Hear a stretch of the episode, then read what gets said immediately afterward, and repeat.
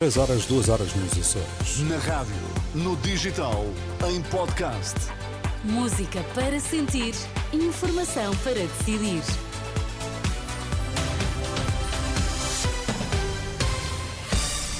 Notícias na Renascença destaques a esta hora.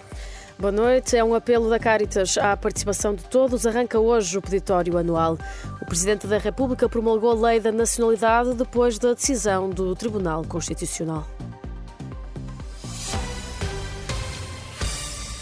Avizinha-se uma semana muito importante para a Caritas. Rita Valadas admite em entrevista à Renascença e à agência Eclésia que há Caritas diocesanas e paróquias que dependem do peditório que se faz em todo o país nesta semana. A responsável apela à participação de todos, seja qual for o valor esta semana é muito importante para nós. Há caritas diocesanas e caritas paroquiais que dependem daquilo que acontecer esta semana. Peditório nacional, que se faz em presencial e online, exige de facto que nós todos participemos, seja qual for o valor. Nós não nos podemos esquecer que nós somos 10 milhões de portugueses. Se cada português desse um euro, tínhamos 10 milhões de euros. Rita Valadas, a presidente da Caritas Portuguesa, em entrevista à Renascença e à agência Eclésia, no início da semana Caritas, que inclui o Peditório Público Nacional. A campanha eleitoral arranca hoje, mas este sábado os líderes partidários já se fizeram à estrada. Começamos pela Aliança Democrática, num comício em Lamego. Luís Montenegro acusou o secretário-geral do PS de mais uma atrapalhada enquanto ministro das Infraestruturas. Depois da TAP e do aeroporto de Lisboa, o líder da Aliança Democrática falou da indenização que o Estado vai ter de pagar aos CTT. Os contribuintes portugueses pagaram uma indemnização de 16 milhões de euros porque o Dr. Pedro Nuno Santos, enquanto Ministro das Infraestruturas, decidiu unilateralmente prorrogar o contrato de concessão do Serviço Público Postal e depois a empresa moveu uma ação contra o Estado. Foi parar a um tribunal arbitral e esta indemnização foi fixada por unanimidade, ou seja, até o próprio árbitro do governo acabou por aceder ao pagamento de 16 milhões de euros dos impostos dos contribuintes para cobrir a incompetência do atual secretário-geral do Partido Socialista. As críticas do líder da Aliança Democrática, que acabou também por ser o alvo do secretário-geral do PS no discurso deste sábado, num comício em Viseu.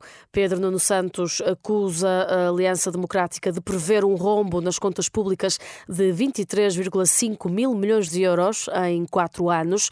O líder do PS sublinha que as próximas eleições são uma escolha entre um governo estável e responsável ou um governo que apresenta ao país uma aventura fiscal e uma irresponsabilidade orçamental. E o líder do Chega nega estar em negociações com outros partidos sobre soluções de governabilidade. André Ventura respondia a José Luís Carneiro, que sugeriu este sábado que a Aliança Democrática andaria a negociar com outros partidos. Ora, Ventura nega e adianta que há uma grande distância entre o Chega e o PSD. Nós não estamos a fazer nenhuma conversação com vista ao governo. Nós temos pontos com alguns partidos com quem sempre tivemos eh, conversações, nomeadamente a nível parlamentar. Não há nenhuma conversação em curso sobre governabilidade. E eh, eh, com o que tem sido dito, sublinho, nomeadamente ontem, Montenegro, sobre a corrupção, fica mais longe essa governabilidade uh, possível. Portanto, não, não sei a que é que se refere, nem sei se referiu ao Chega. José Luís Carneiro li essas declarações uh, há pouco. Posso-vos garantir que não há nenhuma conversação secreta em curso. A garantia do líder do Chega, André Ventura, em resposta ao cabeça de lista do PS por Braga, José Luís Carneiro. O Presidente da República promulgou, promulgou a lei da nacionalidade. A decisão surge depois do Tribunal ter considerado constitucional a alteração às regras de atribuição da nacionalidade a judeus sefarditas.